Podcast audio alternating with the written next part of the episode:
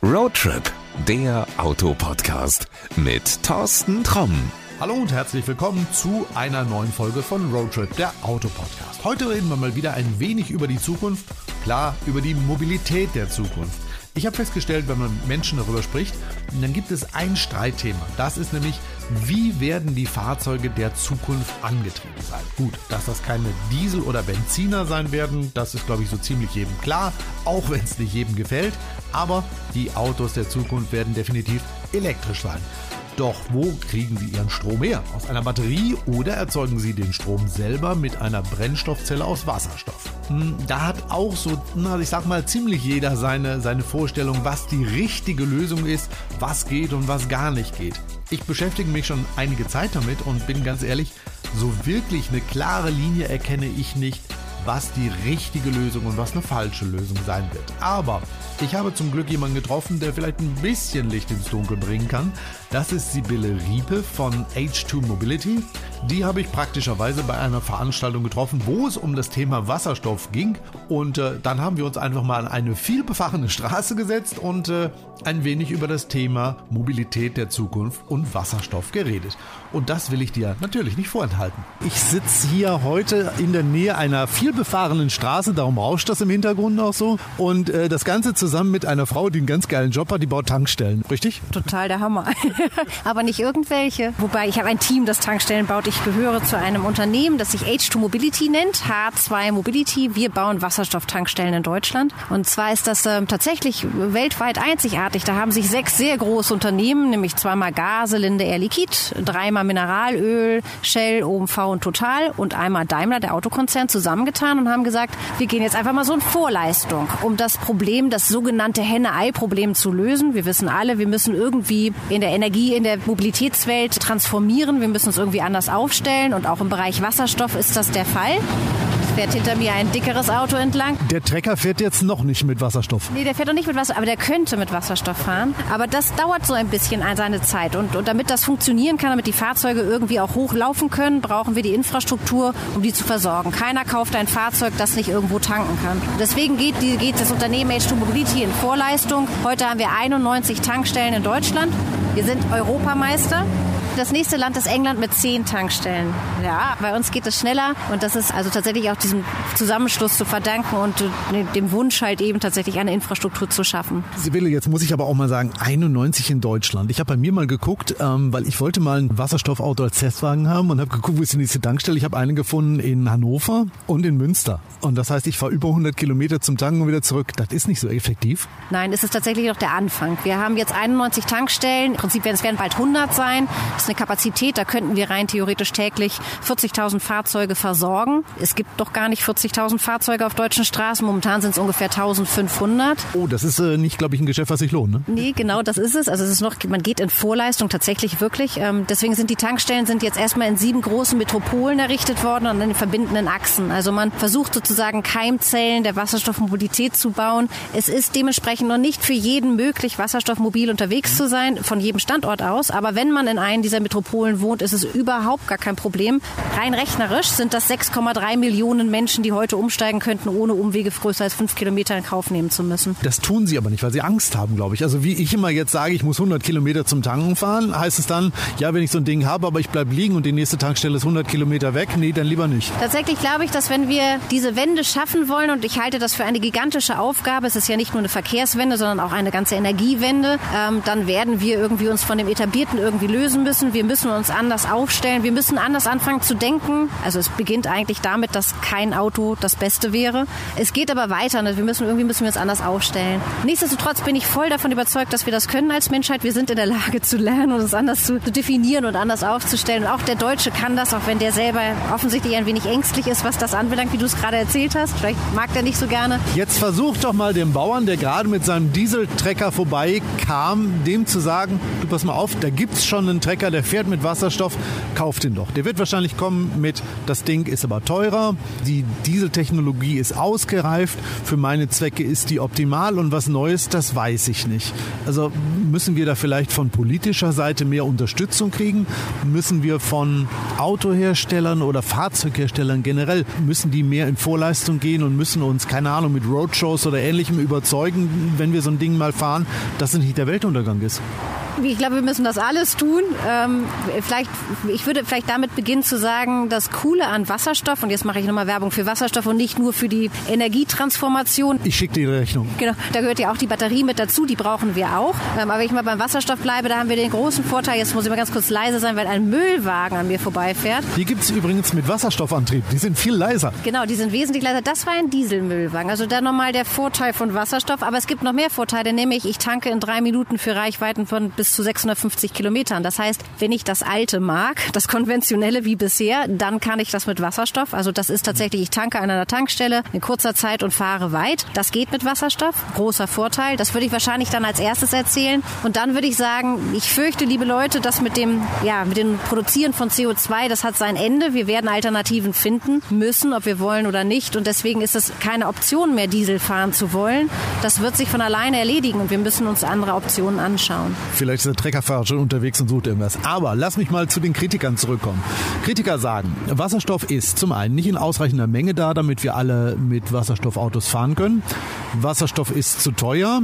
Die Erzeugung von Wasserstoff ist äh, zu energieintensiv. Also alles Dinge, die dagegen sprechen, dass wir alle mit Wasserstoffautos fahren können. Was sagst du dazu? Also erst einmal dreimal, ja, habe ich gehört, verstanden, ist es ein bisschen zu kurz gesprungen. So, und okay. jetzt gucken wir uns das nochmal im Einzelnen an. Zu teuer stimmt, da kann ich gar nicht viel dagegen sagen, außer wir sind am Anfang.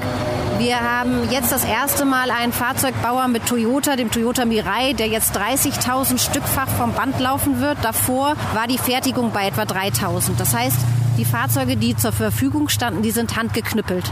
Ja, und das ist leider noch teuer. Das hat etwas mit Skalierung zu tun, das hat was mit Hochlauf zu tun. Fahrzeuge werden auch dort billiger werden. Wird es so ein Effekt sein, wie wir es vom Smartphone kennen? Also wenn das neue iPhone auf den Markt kommt, dann kannst du es kaum bezahlen und nach sechs Monaten sagt jeder, oh ja, kann man jetzt kaufen. Genau, es wird auf jeden Fall so etwas sein. Es wird, wird auf jeden Fall einen Skaliereffekt geben, der mit dem Hochlauf zu tun hat. Insgesamt ist es aber so, dass wir haben ja gerade über Energiesysteme gesprochen oder über die Verkehrswende im Ganzen. Wir brauchen auch die Batterie wir brauchen die Batterie für die kleinen Fahrzeuge. Das ist energieeffizient sehr viel sinnvoller als auch der Wasserstoffeinsatz. Der Bauer kommt zurück. Ich glaube, er ist nicht fündig geworden. Genau, ich glaube. Ähm, das heißt also, wir haben für die kleinen Fahrstrecken, für die kurzen Distanzen, es ist super, am besten dezentral geladen über mein eigenes Häusledach mit einer PV-Anlage obendrauf, mein kleines Batterieauto. Das heißt, Wasserstofffahrzeuge sind immer schon ein bisschen größer. Deswegen bin ich in einem größeren, höheren Preissegment. Deswegen wird Wasserstoffantrieb wahrscheinlich immer etwas mit größeren Limousinen zu tun haben. Und das wird auch der Bereich sein, wo wir für vergleichbare Preise Wasserstofffahrzeuge werden kaufen können, zukünftig. Auch jetzt schon ist es so, dass ich dank Förderung das kann. Also der Toyota Mirai zum Beispiel, der neue, über den ich gerade gesprochen habe, der kostet 63.500 Euro und man kommt bis zu 16.000 Euro Förderung. Das ist aber ein echtes, ausgewachsenes, großes Auto. Und wenn ich einen Benziner oder den Diesel in einer ähnlichen Größenordnung haben wollen würde, würde ich auch solche Kosten zu zahlen haben. Die Benzinkosten, in unserem Fall die Wasserstoffkosten, die sind auch vergleichbar, wenn man so davon ausgeht, dass ich auf 100 Kilometer immer etwas unter 10 Euro verbrauche ungefähr für Kraftstoff. Ähm, wir verkaufen ein Kilo Wasserstoff an allen deutschen Tankstellen für 9,50 Euro, also unter den 10 Euro und mit einem Kilo komme ich etwa 100 Kilometer weit. Also es, es geht heute schon ähm, in einem höheren Preissegment, ich gebe es zu, wasserstoffmobil unterwegs zu sein. Das zum Thema Preis. Dann hast du was sehr Wichtiges gesagt, nämlich zum Thema, woher kommt der Wasserstoff, was soll denn das eigentlich überhaupt alles? Dazu das Aller, Allerwichtigste.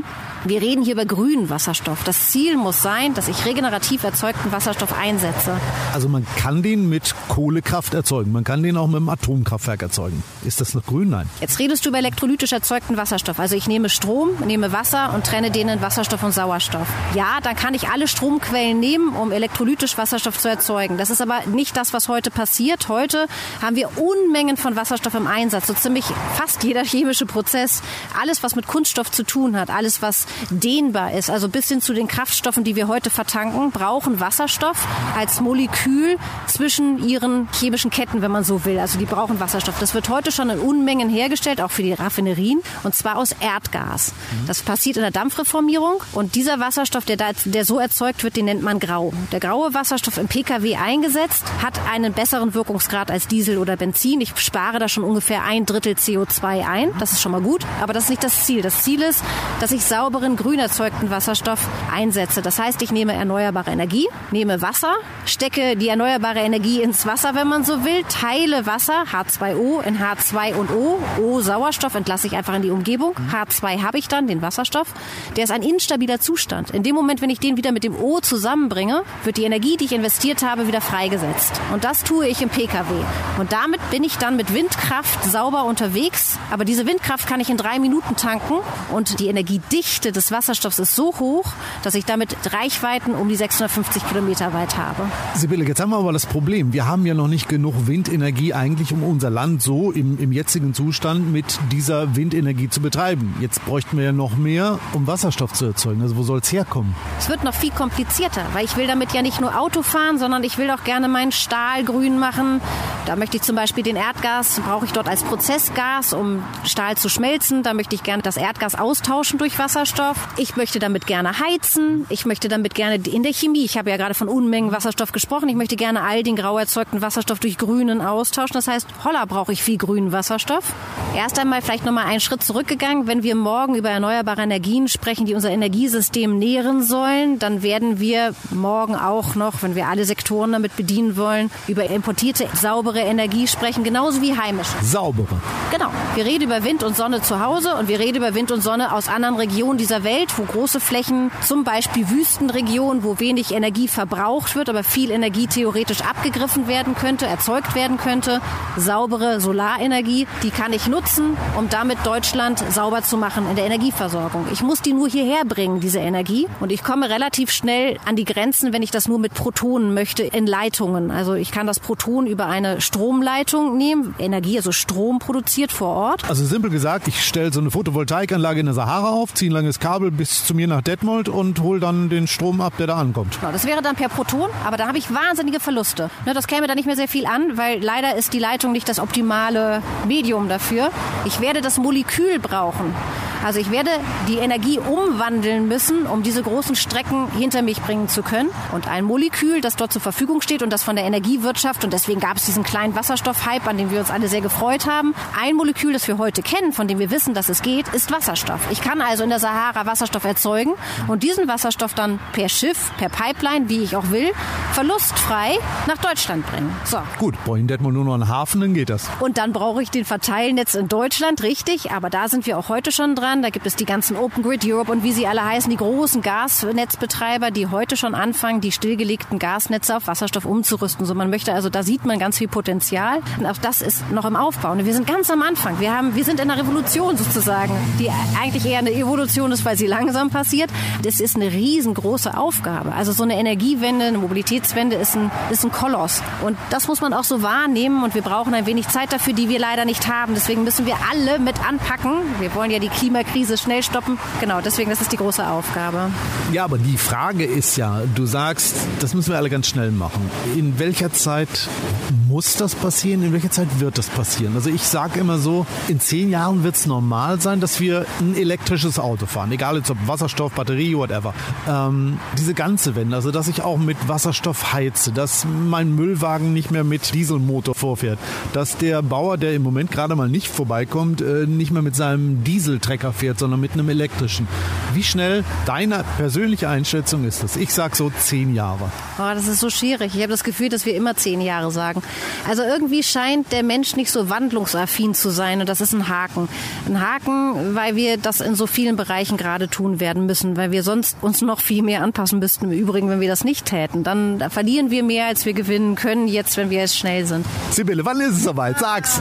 Also ich, für den Wasserstoff, das Wasserstoffsegment gehen wir davon aus, dass wir jetzt in den nächsten fünf Jahren ernsthafte Fahrzeugzahlen sehen und dass auch endlich nicht nur die H2 Mobility Tankstellen baut. Also wir sind ja momentan noch weiter flur alleine. Wir, wir betreiben und bauen bauen Wasserstofftankstellen weltweit als größtes, das ist die größte Anzahl. Das ist ja absurd, das muss sich ändern. Wir brauchen viel, viel, viel, viel, viel mehr Unternehmungen, die investieren in Wasserstoffmobilität und das wird hoffentlich kommen. Ich glaube, dass wir in fünf Jahren ernsthaft schon Wasserstoffautos sehen. Wir sind heute bei etwa 1500. Ich sag mal, in fünf Jahren sind wir bei 50.000 Fahrzeuge, PKWs auf deutschen Straßen. Okay, ich mache mir jetzt eine Notiz in den Kalender und in fünf Jahren telefonieren wir nochmal und dann gucken wir mal, wie es ist. Ich sage erstmal vielen, vielen Dank für deine Zeit. Vielen, vielen Dank für den Exkurs in Richtung Wasserstoff, in Richtung Chemie. Also ich habe vieles aus meinem alten Chemieunterricht wieder entdeckt. Ja, und vielen Dank auch für die Prognose, was in fünf Jahren passiert. Vielen, vielen herzlichen Dank fürs Zuhören. Und Leute, alle müssen mitmachen, sonst wird das nichts. So, und das soll's für heute eigentlich auch schon gewesen sein. Wenn du mehr Infos über H2 Mobility wissen willst, ich pack dir den Link selbstverständlich in die Show Notes. Vielleicht bekommst du deine Fragen da ja beantwortet. Falls nicht, dann schreib uns doch einfach mal eine Mail und dann würde ich bei nächster Gelegenheit versuchen, deine Fragen zu klären. Die Kontaktdaten, die findest du natürlich auch in den Shownotes.